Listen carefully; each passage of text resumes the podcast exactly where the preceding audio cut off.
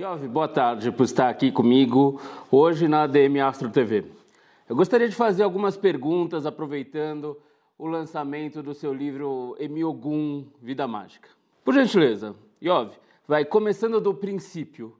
Como você entrou nessa carreira de escritor, astrólogo, tarólogo? Como começou tudo? De onde veio essa vontade? Conta pra gente. Bom, boa tarde, primeiro, né? boa tarde a todos aqui da DM Astro. Como começou? Olha, começou no ventre da minha mãe. Eu, eu venho de uma família aonde a mística é, é forte, aonde a religião é forte. Então, eu começou já de nascimento, eu já nasci com essa tendência a, ao místico, ao religioso, ao espiritual. E aos 17 anos eu comecei a estudar primeiro astrologia, depois estudei tarô, depois me iniciei na religião afro-brasileira, que eu não que eu não pratico mais, mas tenho total respeito. Tanto é que escrevi um livro sobre o tema. É, e, e de lá para cá, a minha vida tem sido essa. Eu trabalhei antes disso, eu trabalhei no comércio, trabalhei em livraria, que era meu paraíso. Eu tenho sol em gêmeos, adoro ler, adoro falar, se comunicar.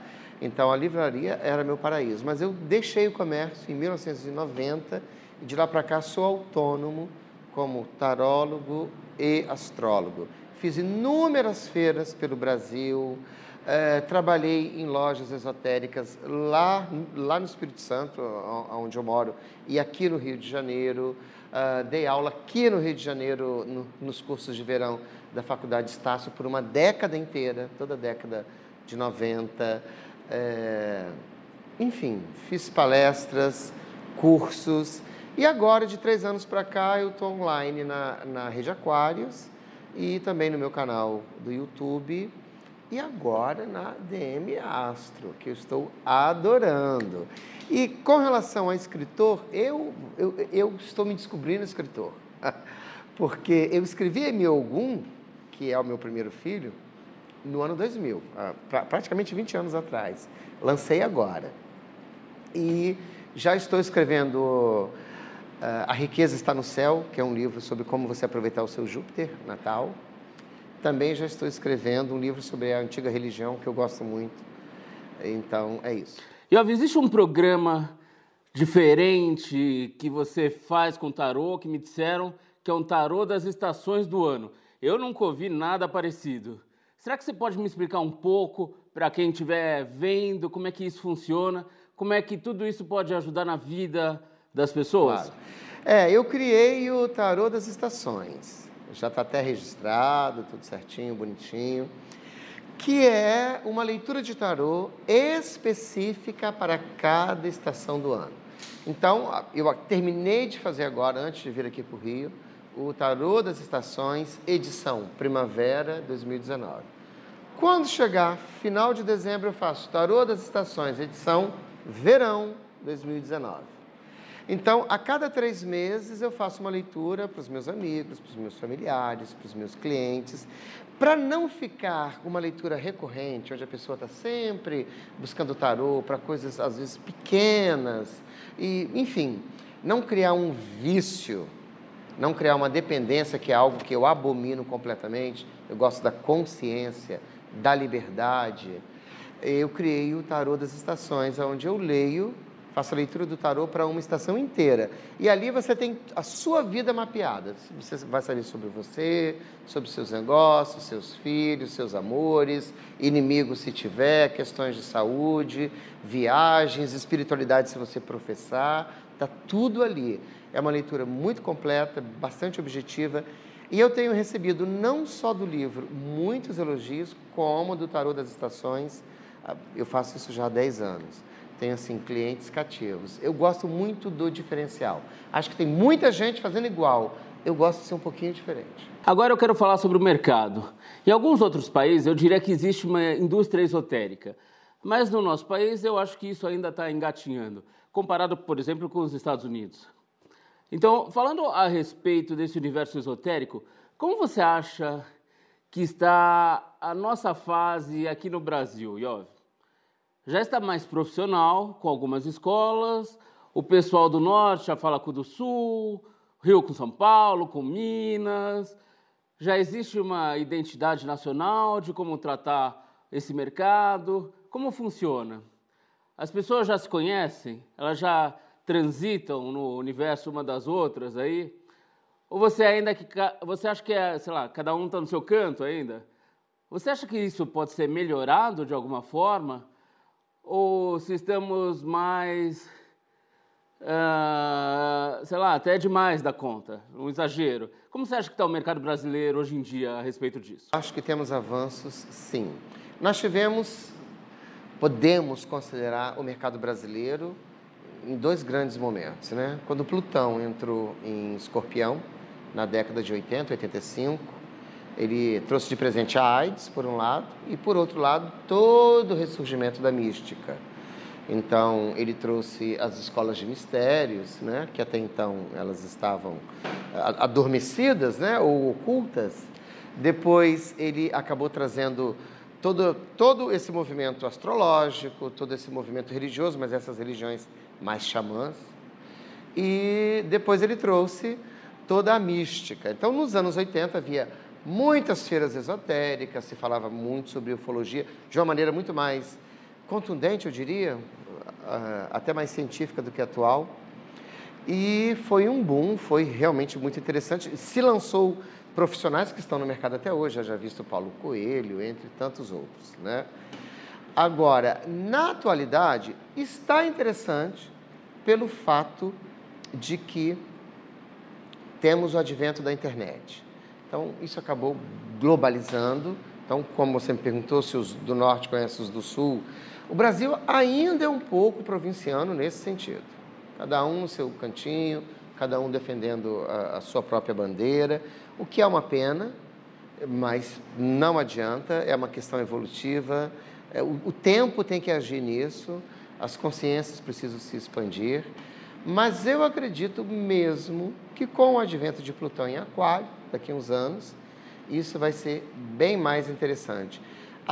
Até mais interessante do que foi nos anos 80, porque nos anos 80, metade da década de 80 e metade da década de 90, até Plutão entrar em Sagitário e ressurgir com as religiões monoteístas e falocratas, e é com tudo isso que nós estamos vendo, né, castradoras ah, ah, quando Plutão esteve em Escorpião, havia toda uma mística, mas que não tinha um embasamento científico, como até hoje a ciência é, é, é bastante né, reservada com relação a todas essas outras questões.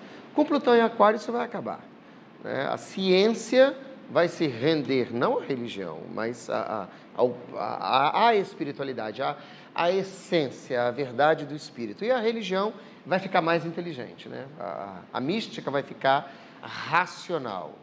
Então, realmente vai ser um novo tempo.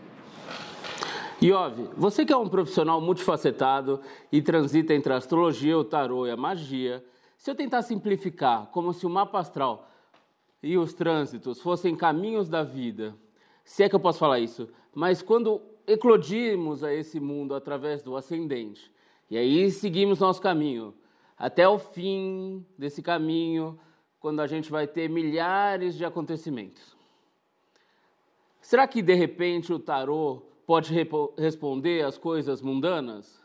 Eu não falo apenas sobre mundanas.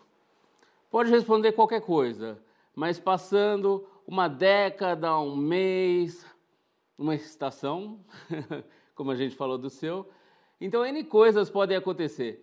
E nisso, às vezes, estamos num trânsito planetário longo, de quem sabe vários anos. Então, por mais que o indivíduo esteja em uma determinada fase da vida, quem sabe recebendo aquelas influências, você poderia me dizer como o seu trabalho funciona? Com todas essas possibilidades e com um atendimento diferenciado? É possível que em determinados momento seja melhor fazer uma consulta de tarô? Ou mesmo com o tarô? Pode ser que seja melhor convidar o cliente também para fazer um mapa astral, por acaso? Para checar esses trânsitos planetários que estão acontecendo, por que está acontecendo isso na vida dele ou aquilo. É, não ser só uma coisa pontual, É, mas seria melhor aplicar essas diferentes técnicas? Depende do cliente, depende da situação.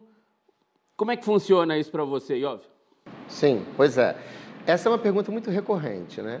As pessoas é, sempre me perguntam: eu quero fazer uma consulta com você, mas qual é a melhor? O mapa astral ou uma leitura de tarô? Aí eu sempre pergunto para a pessoa: bom, vai depender do que você quer. Porque o tarô, ele tem como qualquer oráculo, qualquer outro oráculo que não seja astrologia, porque a astrologia é a ciência do tempo. Então ela explicou o que houve lá na idade do bronze, vai explicar o que vai haver lá na idade do ouro, na era de aquários e outras eras vindouras. Né? Então a questão é, ah, qual é o propósito da sua pergunta? Mas o mais interessante é que qualquer oráculo vai falar a mesma coisa. Se você está em um relacionamento infeliz, se você for na Mãe de Santo, ela vai ler Búzio, ela vai dizer que você vai se separar, ela vai dizer com a linguagem dela. Se você for no astrólogo, ele vai dizer que Plutão está quadrado a sua Vênus e que você vai se separar. Se você for na cartomante, ela vai dizer que ah, no seu caminho tem foice com mulher, você, a sua mulher vai embora. A sua realidade é uma só. E o oráculo vai dizer exatamente da sua realidade de acordo com o momento que você está vivendo. Porém, eu sempre digo, se você quer saber algo muito pontual e muito do aqui e agora, devo viajar semana que vem? Minha cirurgia daqui a 15 dias será favorável? Tarô, o baralho cigano, qualquer outro oráculo é perfeito para isso. Agora, se você quer algo mais existencial, qual é a melhor profissão para mim? Qual, qual é o tipo de personalidade ou de destino que eu terei afetivamente? Como vou estar profissionalmente daqui a 20 anos? Só a astrologia vai responder isso. Porque a ciência do tempo é a astrologia. Então ela consegue olhar para trás e para frente com uma amplitude que os outros oráculos não têm. Agora, que todos os oráculos são bons, são, que todos vão te ajudar, vão. Né? A questão não é o oráculo, sempre é o profissional. Mas a questão do tempo é: se for algo do agora, qualquer oráculo, bom. Se for algo mais elaborado, existencial ou a longo tempo, só astrologia. Aproveitando, eu não sei se você já estudou o assunto como astrólogo, eu não sei se você tem acompanhado os trânsitos que o pessoal tem falado sobre Plutão, com Saturno, com Júpiter no começo de 2020.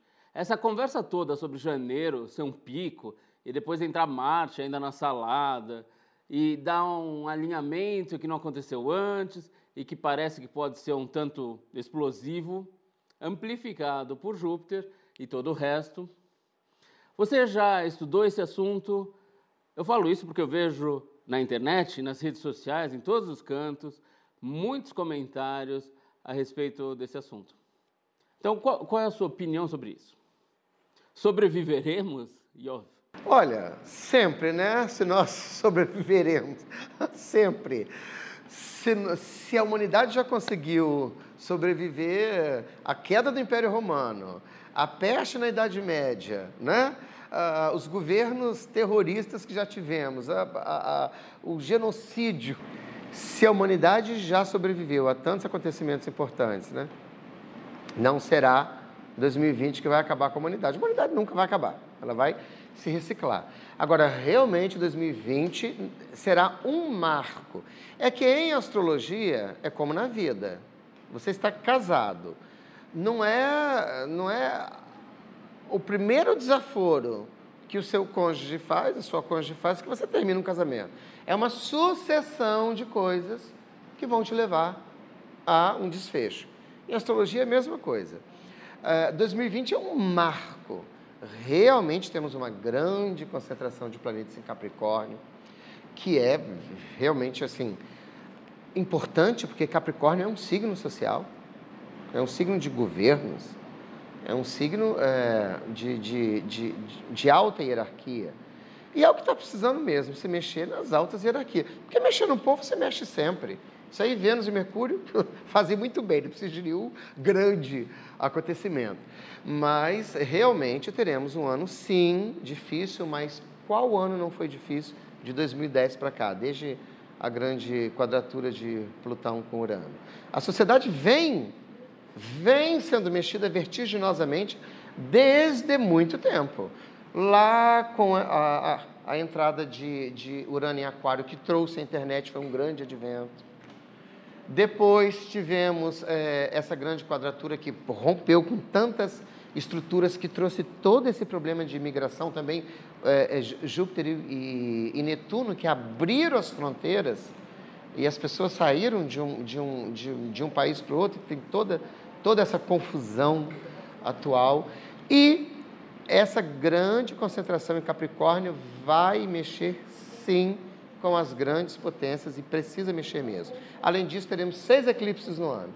Geralmente temos quatro, já é um fuzuê teremos dois a mais, seis eclipses no ano. Então é realmente um ano de mudança, sim, que vai se estender até 2022. Não é uma coisa pontual, porque assim, é, a mídia que adora sensacionalismo, os céticos que adoram ficar medindo força, fala assim. E os astrólogos também que também não são tão, tão, tão bem informados assim, contribuem para isso, na sua grande maioria. Ah, janeiro tem uma grande concentração de planetas. Então dá a impressão que se o mundo não acabar em janeiro, nada vai acontecer. Janeiro tem apenas uma grande concentração de planetas. É como você é, pegar um vírus de hepatite, sei lá, ou uma, ou uma infecção de giardia. Não é no dia que o vírus entrou no seu corpo que ele faz o estrago. Ele vai começar a agir e depois você vai sentir o estrago. A mesma coisa é o céu. Janeiro é um marco, dezembro, janeiro é um marco. E isso vai reverberar por anos. Isso não é uma coisa que, se não acontecer em janeiro, não vai acontecer. Sim, a sociedade vai mudar. O Urano já saiu do, de Ares, com todos esses selfies, com todo esse, né, eu primeiro, eu o melhor, e entrou em touro. Vai ficar até 2026. Então é certo que até 2026 nós não teremos, por exemplo, dinheiro, moeda, tirar 100 reais do bolso e pagar você. Tudo vai ser criptomoeda. E qualquer um que viver vai ver isso. Assim como lá atrás, com, com esse mesmo advento planetário, trouxe cartão de crédito, que nós não tínhamos e hoje cartão de crédito é tão importante. Então as coisas vão acontecendo dentro dos grandes ciclos, mas elas vão acontecendo paulatinamente. Então realmente sim, 2020 é um ano forte, contundente, vai mudar mesmo a história, mas não é, não é mágica, é evolução natural das coisas. Até 2022, literalmente teremos uh, um mundo bastante agitado. Aí de 2022 em diante, começamos uma fase de ciclos muito harmônicos. Também não quer dizer que chegou em 2022, a zero horas, estouramos champanhe e o mundo ficou cor-de-rosa. Também não é isso. Vai levar anos, mas começa a melhorar a economia. O Brasil vai estar muito bem em 2022, com o governo que tiver, da forma que tiver, com ou sem universidade, seja lá o que for. As questões são, quando tem, quando o ciclo é tenso, o melhor intencionado dos governos ou dos políticos erra. Quando o ciclo é bom, o mais corrupto acerta, porque as questões não são da terra, as questões são do céu. E quando na terra não há convergência, se o céu diz que vai ficar bom e o cara é corrupto, o céu dá um jeitinho de tirá-lo. Coloca um que consiga seguir o fluxo. Foi assim desde a antiguidade, não será diferente agora. Ok, a nossa última pergunta de hoje. Disseram que vão, eu ouvi dizer, né, que vão acontecer alguns cursos e uma formação em astrologia com o pessoal da Demiastro. Mas fora isso, quais são as suas perspectivas? Quais são os seus planos futuros que estão acontecendo aí dentro da sua cabeça? Com o que você deseja trabalhar daqui para frente e em 2020? E se você ainda puder contar. contar. Não, uma outra coisa que já está né, meio caminho andado dá para falar. Bom, estou investindo bastante na divulgação do livro, nesse momento. Já estou escrevendo mais dois, conforme te falei, né? um de magia celta e um sobre Júpiter. É, estou ah, terminando os meus, os meus ah, alinhavando com DM Astro, porque eu, porque eu vou fazer lá a formação completa de astrologia, básico, intermediário e avançado. E vou me dedicar muito no próximo ano ao meu canal do YouTube, que eu abri, coloquei alguma coisa lá, deixei lá porque estava fazendo milhões de outras coisas, mas vou me dedicar bastante para justamente ir tirando esses equívocos. Não vou fazer o que os outros astrólogos brilhantemente já fazem, previsões.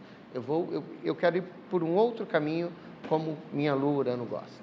Tá bom, meu querido. Muito obrigado. É sempre um prazer ter você aqui com a gente. Obrigado a você. Boa sorte a todos.